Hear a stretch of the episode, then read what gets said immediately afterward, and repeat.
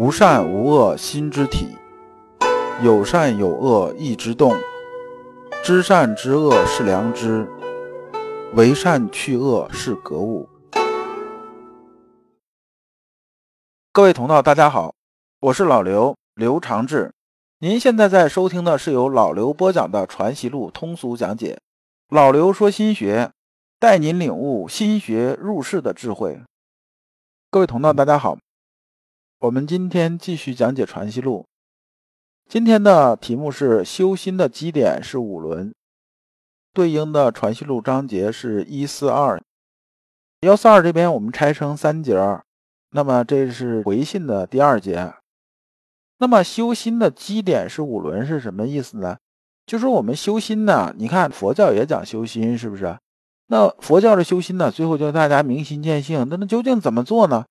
它往往就是沦成什么呢？天上飞的东西了，大家感觉没有什么落脚点。那么呢，咱们儒学啊讲的是入世，入世呢，我们修心呢落脚点在什么地方？这个落脚点呢就是五伦。我们还是带着问题来听这一讲。问题有两个：一、五伦都是什么？二、儒家理想的社会是个什么样子？我们看《传习录》正文。上一讲我们讲到是把本塞源之论啊，讲这些东西。先是接着说，把本塞源这东西啊，如果啊这个东西啊说不清楚的话，就是不明于天下的话，那么天下这些人呢，很多人呢前仆后继来学圣学，学圣学呢又找不着根本。就是我跟你讲这么东西啊，你看似今天明白了，可能明天你又开始糊涂了。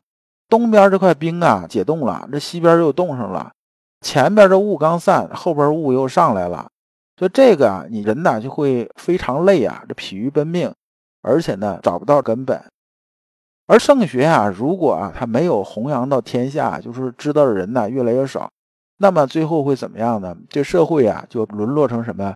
沦落成禽兽夷狄了。先这话讲的就很重了，禽兽夷狄呀，说到底是什么呢？就是丛林法则呀。我们看《动物世界》吧，比如说赵忠祥那段吧，搞不搞就是在非洲的大草原上，那个一群饥饿的狮子，然后什么什么斑马、什么那个羚羊啊，讲这些东西，就是弱肉强食了。大家都是为了利益啊，为了这一口肉啊，为了生存下去，然后不择手段，这就是啊禽兽夷狄了。那么圣人的心是什么样子啊？圣人的心呢？我有这么一句话，叫“天地不仁，以万物为刍狗；圣人不仁，以百姓为刍狗。”这里面的意思啊，不是说天地拿万物不当东西，这圣人拿人不当人，不是这意思。是说圣人的心呢，是以天下万物啊为一体的，就是视天下的所有人呐，都是一样的，对大家一视同仁的，没有远近厚薄这种说法。那么天地呢，看万物也是这样子，都在这片天地中间吧。所以大家都是一样的，没有偏谁后谁，没有这说法。那么呢，只有大家啊学圣人呐，然后心呐有良知，这时候啊才不至于啊我们的社会沦为啊禽兽夷狄呀。而一旦呢良知泯灭的时候，就会什么样子呢？就会啊，大家这心呐都会被物欲啊所遮蔽呀。本来啊很大，但是现在变得很小，心眼很小。那么本来啊是应该很通透的，现在变成什么呢？都堵起来了。所以啊，往往亲朋好友之间呢，甚至父子兄弟之间呢，经常因为一点鸡零狗碎这种利益啊，大家搞得跟仇人似的。而我们现在这个社会啊，确实现在也有这种现象。你比如说，我们经常看这个肥皂剧，都讲家里头比较有钱，这老爷子去世了，然后下边几个兄弟姐妹啊，就开始啊。不择手段呢，为了争点家产，杀人放火，什么招都使出来了，这就变成什么了？这不就变成禽兽了吗？这还是人吗？那么呢，我们儒学啊，大头在什么地方呢？起源呢，就是尧舜禹之间呢，相授十六字心法，就是人心为为，道心为为，为精为一，允直绝中啊，讲的是这个东西啊。关于十六字心法，咱们以前讲过，这我就不再说了。那么呢，我们儒学修身的落脚点在哪儿呢？在五伦，哪五伦呢？叫父子有亲，君臣有义，夫妻有别，长幼有序，朋友有信的。其实啊，这就是我们这种社会构架的最基本的架构模式，就是父子关系、君臣关系。君臣关系啊，现在可以衍生出什么呢？比如说我们出去给人家做事啊，拿人工资嘛，这也算是一君臣关系。那一提到这个呢，大家说我是拿我这个技能啊养家糊口啊，这个怎么扯到君臣关系了嘛？其实也就这样，因为在以前呢，儒家讲的是什么叫？天子与士大夫共治天下，说我是跟你治天下，我不是说给你当奴才，我是跟你合作一起呀，咱们管天下，就相当于什么呢？你皇帝啊是董事长，我呢是过来给你当经理的，我在这领着工资，没错，那我也干着活呢，对不对？至于啊，到奴才这个说法，那是满清的时候的事儿，咱就不展开去讲了。那么呢，我们在上班的时候啊，心里边有一个什么东西呢？叫一个忠字啊，这个忠啊。不是说于中那个中啊，这中是尽心的，就是说啊，我们拿了人家钱了，承担这个责任了，要对啊，我们承担这些事情啊，我们要尽心，这就是讲君臣之间的。夫妻有别呢，讲的是什么呢？说男女啊，他是不一样的。你啊，男人呢，胳膊粗力气大，在家里边的这个脏活累活重活，你就多干点儿。那你总不能啊扛个大件儿啊，那你还指望这个女同志去干吧？这就忒不地道了。那么作为女同志来讲呢，做事情心比较细，那么在家里头啊，尽量啊比较细腻的、比较细的事情啊，这女人多操点心，这就是夫妻有别。咱们现在一直嚷嚷啊男女平等，男女平等，其实平等来平等去，哎，我发现就一很大问题出来，就离婚率也是蹭蹭往上上啊。那么长幼有序啊，这就不说了。朋友有信呢，就是说朋友之间呢是要有信义和诚信的。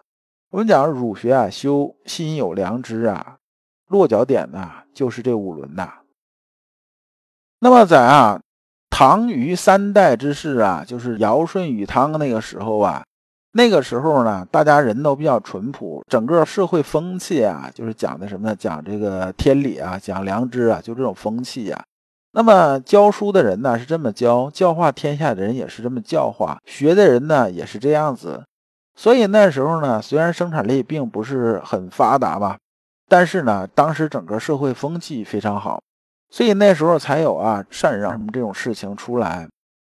那比如说啊，如果你心不正的话，就算是你聪明的像猪这样啊，那么呢，这个也不可能啊把大位传给你。这个猪是什么呢？猪不是四条腿跑那猪，这猪啊是指丹朱，是尧的长子啊。所以丹朱这人非常聪明，但是呢，尧觉着丹朱这人呢私心太重，所以啊，尧就把他的这个地位啊禅让给舜了，而不是说啊传给他儿子了，就是没有做家天下这事儿。所以三代的时候就是这样子的。那么那个时代呢，无论是农工商贾啊这些人呢，也都是这样子的，就是以德性为主的，所以那时候相对来说社会风气就会好很多。但是等到后来呢，这东西越偏了，就是圣人之学啊，首要的东西啊，越来越被大家放到一边了，而逐渐变成啊追逐功利了。最后结果是什么样子呢？那么就是人与人之间的关系啊，这个社会信用这些东西啊，就越来越差呀。而每个人呢，又很关注啊自己啊，什么事儿我首先想自己，而不是推己及人的，首先考虑别人。最后结果呢，就是刚才咱讲离婚率高那个问题啊。现在离婚率这么高的根本原因啊，都是以自我为中心考虑。而现在呢，好多专家啊，这真是砖头这个砖的。一天呢，你一咨询他，他跟你说什么呀？他说啊，来，我告诉你，你怎么不吃亏呀？现在男女平等啊，你怎么不吃亏呀？然后啊，你要想跟他离婚可以啊，咱们从法律上想想办法，怎么多分点财产呢？怎么为将来考虑啊？讲的是这些东西。而不是什么呢？不是说告诉你啊，什么事情多为对方想想，就是宁拆十座庙不拆一门亲的，这个不是这么一个想法了。所以天下就变成现在这个样子了。先生啊，后边这段啊，这部分呢讲的是什么呢？讲的他的对社会的理想。因为我们看呢，先生啊，一直啊，他是讲什么呢？一直是讲个人修行的东西比较多。很少啊，听他讲什么？讲他对整个社会这种理想啊，就是他心里头社会这种构架是什么样子？他讲的是什么？就则安其民，工商贾之分，各勤其业，以相生相养，而无有乎惜高木外之心。就说啊，大家各安其位啊。我要当个木匠呢，我就当一个好木匠啊，就是有工匠精神吧。当个铁匠，我就当个好铁匠。那我呢，如果是不能当官啊，就是我没有什么管理能力呢，那么呢，我就不去当那官。那我管理能力呢，我顶多啊能管个五十人，那我就当个五十人的官。你往上提拔我，那我也不能干了，我我干不了这事儿。那你能管一个县呢，你就不要想着就是再往上怎么样怎么样。大家啊，各安其职，各司其位啊。这时候啊，整个人呢，就像什么？就像一健康的人的似的，元气啊充周，血脉调畅啊。这时候啊，人就运行非常健康。而圣人之学呀，向来就是至易至简的，易之易从，它是非常简单的。其实说到底呢，它就是修一个心的，心有良知，然后我们去治良知，就这么点事儿。没什么难的。那么落脚点呢，就是这个五伦。先生讲的就是这么个意思。那么最后啊，我把先生讲这话总结一下呀。他讲的其实就是孔子之前说的大同世界的。大同世界原文呢，我们以前讲过。原文我在这这里给大家再念一下：大道之行也，天下为公，选贤宜能，讲信修睦，故人不独亲其亲，不独子其子。使老有所终，壮有所用，幼有所长，鳏寡孤独残废疾者，皆有所养。男有分，女有归。这个男有分呢，是指啊，男的都有工作，有自己啊工作这种方向，就是有自己这种事业方向。女有归呢，是说啊，按照这个以前这种说法，就是女的它总有个归宿啊，比较好这种归宿。或恶其弃于地也，就是说啊，社会啊已经很充盈了，这东西不好呢，我们就可以不要，大家能各取所需了，不必藏于己，利恶其不出于身也，不必为己事故，谋避而不兴，盗窃乱贼而不作，故外户而不闭，是谓大同。这个大同世界啊，核心的意思就是什么呢？就是说啊，整个的社会啊，就像一家人一样。大家啊都存着为别人好的心，大家心里边都存着良知，然后各安其位，做好自己这种事情。我心里的啊也不去嫉妒别人，也不去羡慕别人。我们该干嘛干嘛，也就这个意思。就是整个这社会啊，什么盗贼啊，什么这些犯罪啊都没有了。那么大家啊夜不闭户的，这就是大同世界，就像一个健康的人的这种血脉运转一样。自然而通畅。如果你不知道如何进入心学殿堂，如果你在为人处事时经常左右为难，如果你在入世践行时经常茫然无措，那么你可以加老刘的微信。老刘的微信是“老刘说心学”的首字母加三个六。老刘为你答疑解惑，带你趟过晦涩的暗河，到达智慧的彼岸。那么这一讲啊，我们就讲完了。我们下一讲讲王道与霸道。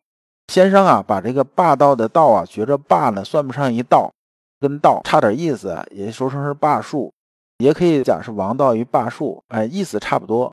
感谢诸君。